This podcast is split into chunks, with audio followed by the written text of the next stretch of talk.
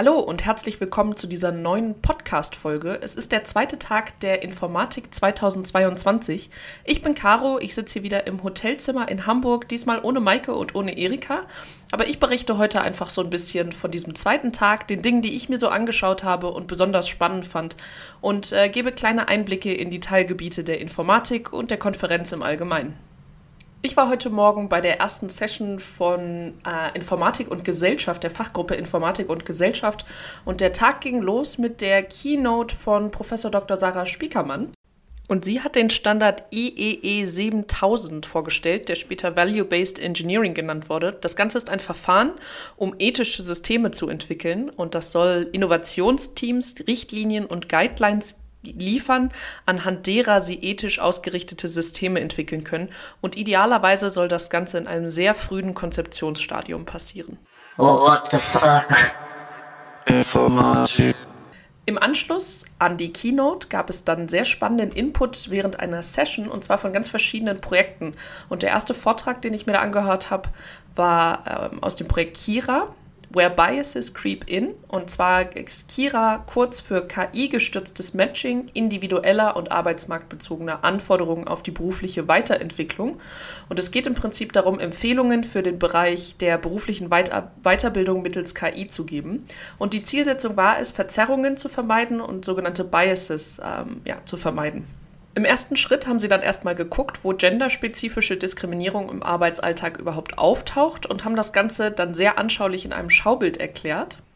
Und das Schaubild trug den Titel Kreislauf der Diskriminierung und ähm, hat einmal veranschaulicht, in wie vielen verschiedenen Bereichen genderspezifische Diskriminierung im äh, MINT-Bereich auftauchen kann, gerade in der beruflichen Weiterentwicklung.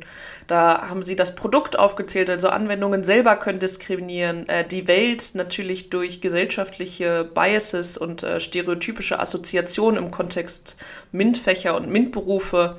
Personen, Personen können diskriminierend sein. Ähm, gerade individuelle und gruppenbezogene Praktiken können diskriminieren ähm, und natürlich Verzerrung durch Design selber. Und es war total spannend zu sehen, in wie vielen verschiedenen Bereichen ähm, ja, solche Biases ihren Ursprung nehmen und passt super zu dem Titel Where Biases Can Creep In. Oh, what the fuck? Im zweiten Teil der Session hat dann der Arbeitskreis Nachhaltigkeit der Fachgruppe Informatik und Gesellschaft sich einmal vorgestellt und äh, vor allen Dingen natürlich auch ähm, die Arbeit, an der sie im Moment sitzen. Und ähm, in dem Sinne haben sie die zehn Nachhaltigkeitskriterien für digitale Werkzeuge vorgestellt. Und auch das fand ich sehr spannend, die Arbeit, mit der sich die, die, die Arbeitsgruppe im Moment beschäftigt. Ähm, und es war ein sehr spannender Einblick in das Thema Nachhaltigkeit und Nachhaltigkeitskriterien für digitale Werkzeuge. Oh, what the fuck? Und der dritte Teil der Session war ein Projekt der TU Chemnitz, äh, die ihre App Dynamic oder ihre Anwendung Dynamic vorgestellt haben. Und zwar ist das Ganze eine Indoor-Navigation in Komplexgebäuden. Also ein Komplexgebäude, in diesem Fall ist es die äh, Bibliothek in Chemnitz, ein Gebäude mit sehr vielen Aufzügen, Treppen, Türen, ähm, da stehen Möbiliar, ähm, genau, es verschiedene Navigationen und viele verschiedene Wege, die man quasi in diesem Gebäude nehmen kann. Und das Ganze würde man als Komplexgebäude bezeichnen. Und Ziel ist es, die barrierefreie Nutzung durch eine Anwendung zu ermöglichen. Und hier haben sie einmal ähm, die sieben Prinzipien des Universal Designs vorgestellt und ähm, welchen, ja, wie sie quasi diese Anwendung entwickeln, um sie möglichst barrierefrei zu gestalten. Und äh, auch das war ein sehr, sehr spannender Einblick ähm, in die Arbeit des Projektteams.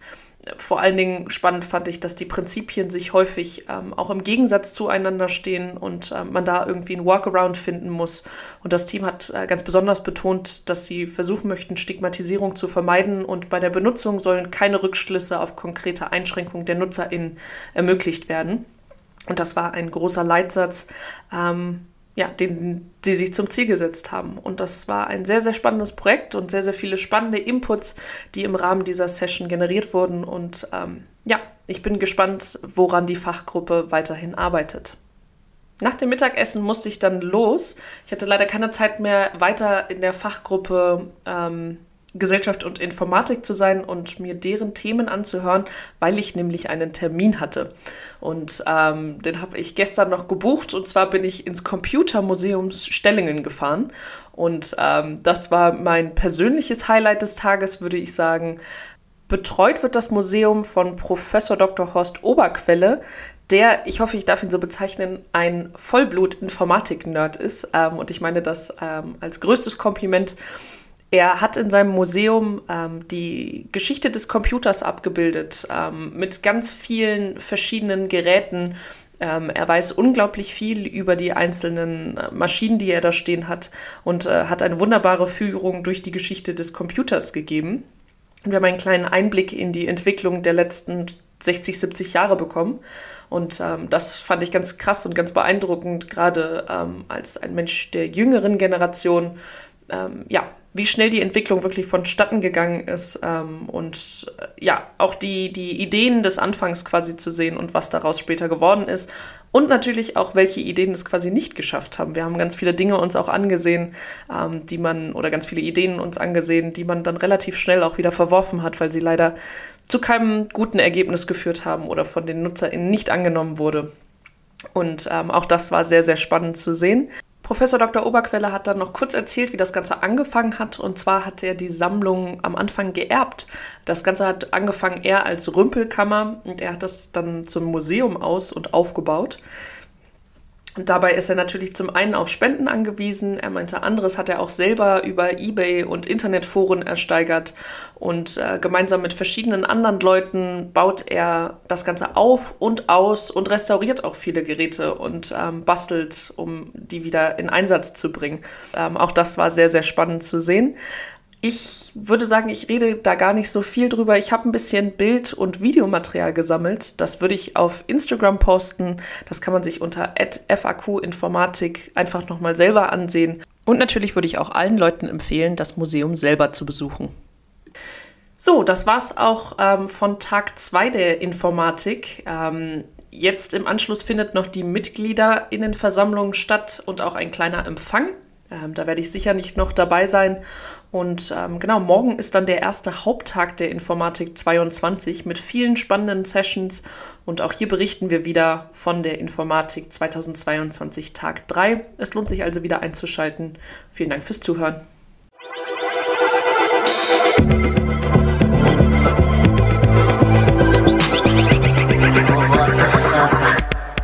Informatik.